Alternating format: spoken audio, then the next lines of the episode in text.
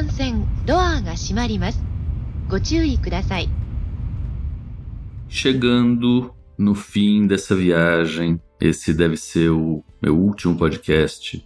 Muito gostoso fazer esses programas todos, compartilhar com vocês. Cada vez que eu gravo um desses, me vem aí um filme na cabeça, tudo que aconteceu nos dias anteriores, o que, que tem relação com o que ainda vai acontecer, reflexões e propostas para vocês.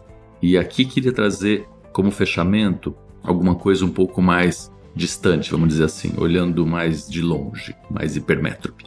E que são aquelas coisas que a gente ouve falar do Japão uh, e que a gente fala em geral assim, ó, ainda bem que no Brasil não tem isso. Especificamente terremoto e tsunami, que é a mesma coisa, né? O tsunami vem a partir do terremoto.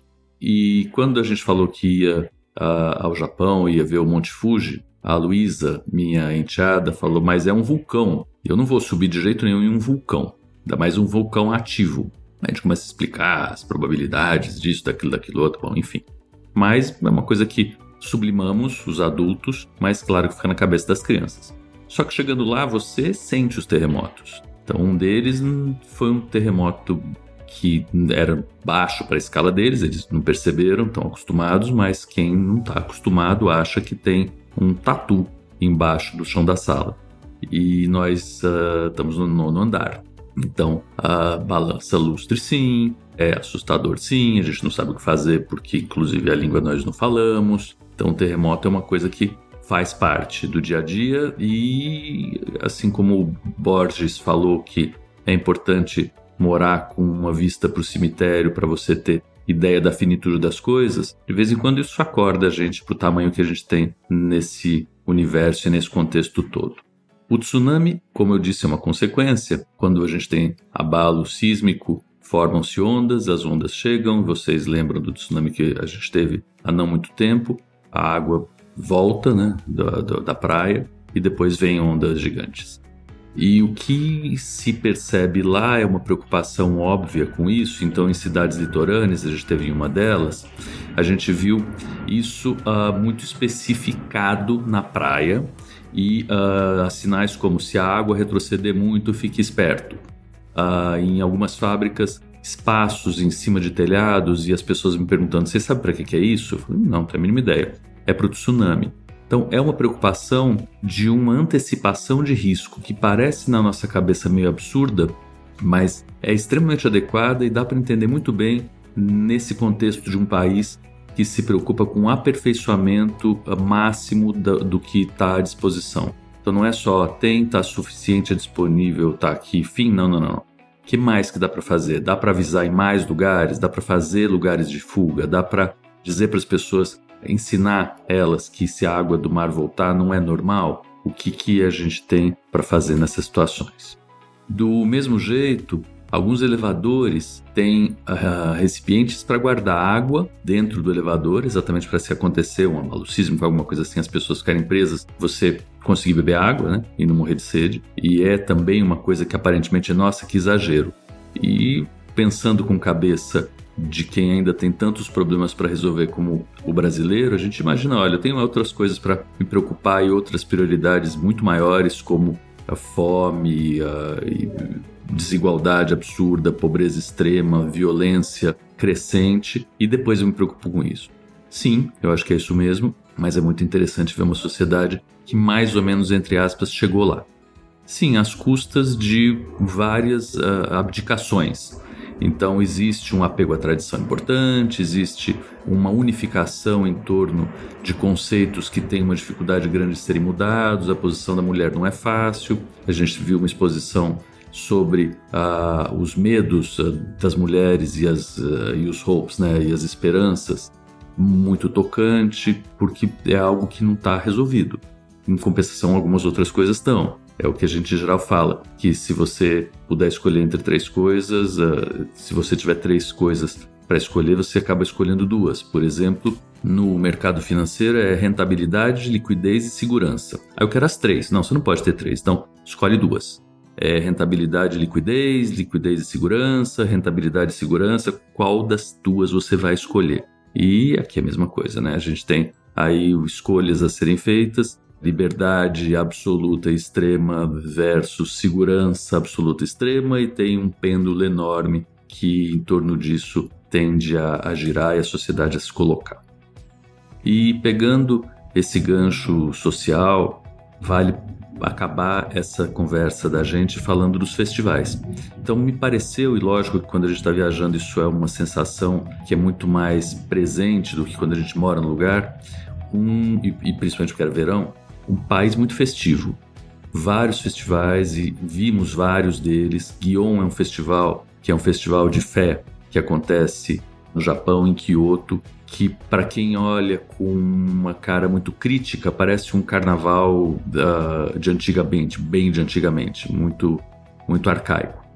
Mas não, tem uma tradição toda por trás e as pessoas vão e se aglomeram e olham esse festival e é, é muito prestigioso. A gente viu vários festivais em relação a fogos, então eles gostam muito de fogos de artifício e também 600 mil pessoas na rua e em volta do rio para ver os fogos que durante uma hora fazem espetáculo. Tem um festival de lanterna, que é um festival relativamente tradicional, onde você escreve teus desejos como se fosse uma caixa e coloca uma luz no centro e uma prancha para essa caixinha boiar e solta ela num rio que é em volta do Palácio Imperial, bonito. E vimos também festival típico de dança japonesa. E aí é alguma coisa que foi muito boa, porque a Vânia, minha esposa, acabou tendo contato com a filha de um oftalmologista que uh, topou fazer um tour com ela por Tóquio. E ela falou: Olha, eu vou dançar e eu vou fazer o meu primeiro laço no meu kimono. Ela tem 16 anos, nesse festival. E se vocês quiserem, pode ser interessante. Tem comida, na rua tem tudo. Bom, a gente foi, é perto da Tokyo Tower, uma das torres de Tóquio, e com os locais comida na rua, festival como outro qualquer, e com dança típica e com todos eles vestidos tipicamente de kimono, de uh, tamanco. Então, bastante interessante também. E sempre alegria, música, aplauso, muito aplauso, muita cor, muita gente vestida diferente. É um, uma sensação muito gostosa que dá de uma alegria. E claro, de novo, em viagem a gente olha as coisas com olhos passageiros. Provavelmente quem está lá tem outras questões que não vieram à tona para gente.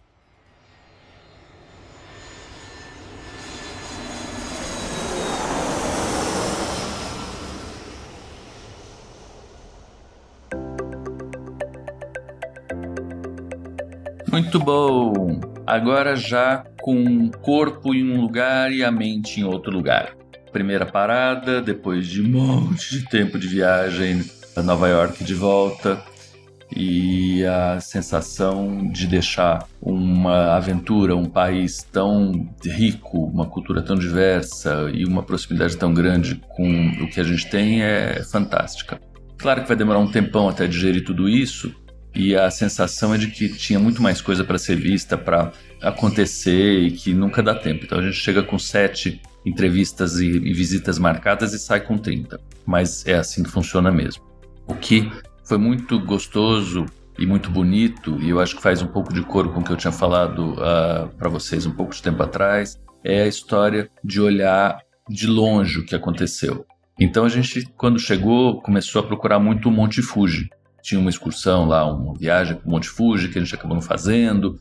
Fomos várias vezes para o sul, aonde dá para ver o monte a partir do uh, do Shinkansen, do trem-bala. Eu vi ele uma vez, ele logo se escondeu. Fomos em alguns lugares muito altos, como a própria Skytree, que não dava para ver porque estava nublado. Ele se esconde bastante, o, o Monte Fuji.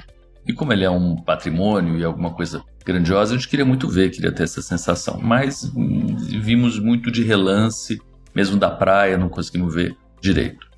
E falei para vocês também dos tais dos festivais e festival de fogos de artifício. E quando a gente estava saindo, no mesmo dia, tinha um, um, festival de fogos de artifício em Sumida, que é exatamente onde a gente morava. E uma das razões da gente ter ido mais cedo para o aeroporto foi que ia estar tá tudo congestionado, porque muito, muito mais gente, muita gente vai para a rua. E a gente, eu falei para todo mundo que falou: ah, vocês vão perder o festival. Falou: é, tudo bem, talvez eu veja do avião. É, bobagem, né? Claro que eu não vou ver. Enfim, subindo o avião, saindo de Tóquio, por acaso eu sentado na janela, por acaso do lado correto do avião, por acaso um pôr do sol maravilhoso e por acaso o Monte Fuji absolutamente à vista e o Festival de Fogos à vista também. Então foi uma imagem linda de uma despedida maravilhosa, de uma viagem fantástica que eu espero muito que vocês façam, que vocês curtam. Agora voltando para casa, vem de cara no aeroporto ah, quando a gente começa a ouvir nas filas e no próprio voo uma familiaridade linguística grande, toda a sensação de diferença, né? De quão gostoso é você estar tá no lugar, e já falei algumas vezes aqui, volto a falar. Claro que falando de um lugar de conforto, né, de privilégio, mas em um lugar onde você não precisa ser nem esperto e nem otário. Você consegue ficar no meio do caminho. Então as coisas de verdade acontecem mais ou menos do mesmo jeito para todo mundo. De novo, óbvio, falando com o espírito turista. Mas me pareceu que se você andar na linha tá tudo bem. Não é aquele, aquele ditado se andar na linha o trem passa em cima, né? A gente tem essa sensação de segurança societária, vamos dizer assim. E isso de estar tá todo mundo junto volta aquele conceito que eu já trouxe para vocês algumas vezes do Ubuntu, que você precisa de uma vila toda para criar uma criança e que todo mundo junto é mais forte. Aí a gente volta para o bancos, enfim. E toda essa filosofia de que sonho que se sonha só é somente um sonho e um sonho que se sonha junto é realidade.